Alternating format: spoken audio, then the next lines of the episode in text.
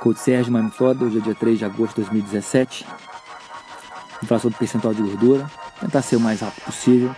Isso veio na minha cabeça hoje, mais cedo. Seguinte, uh, eu recebo muito essa pergunta. Sérgio, eu devo preocupar com os números? Eu tenho 10%, quero chegar a 7%. A minha sugestão é não. Preocupe com o visual, como você se vê no espelho. Por quê? Vou fazer uma comparação super simples agora para vocês. Dois homens os dois com 1,80m, os dois com 80 quilos, um com 15% de gordura, o outro com 10% de gordura. O de 10% de gordura tem uma gordura localizada no abdômen. O de 15% ele tem a gordura do corpo super espalhada e não tem gordura localizada no abdômen. Quem vai parecer mais seco? O de 15%. Pronto. Exemplo dado.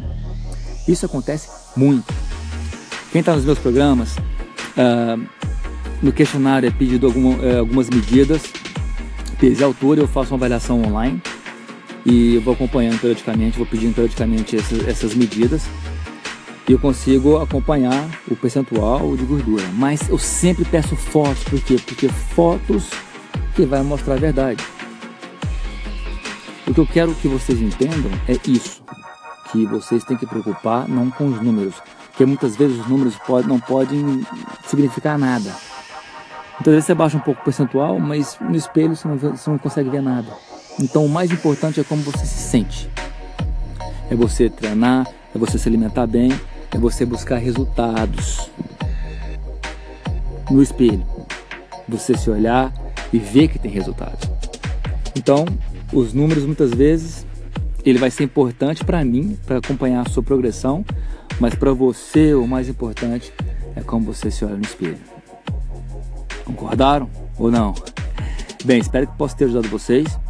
Que daqui para frente vocês foquem muito mais nisso do que focar em números. Mais uma vez, a avaliação é super importante para me acompanhar vocês, acompanhar o desenvolvimento.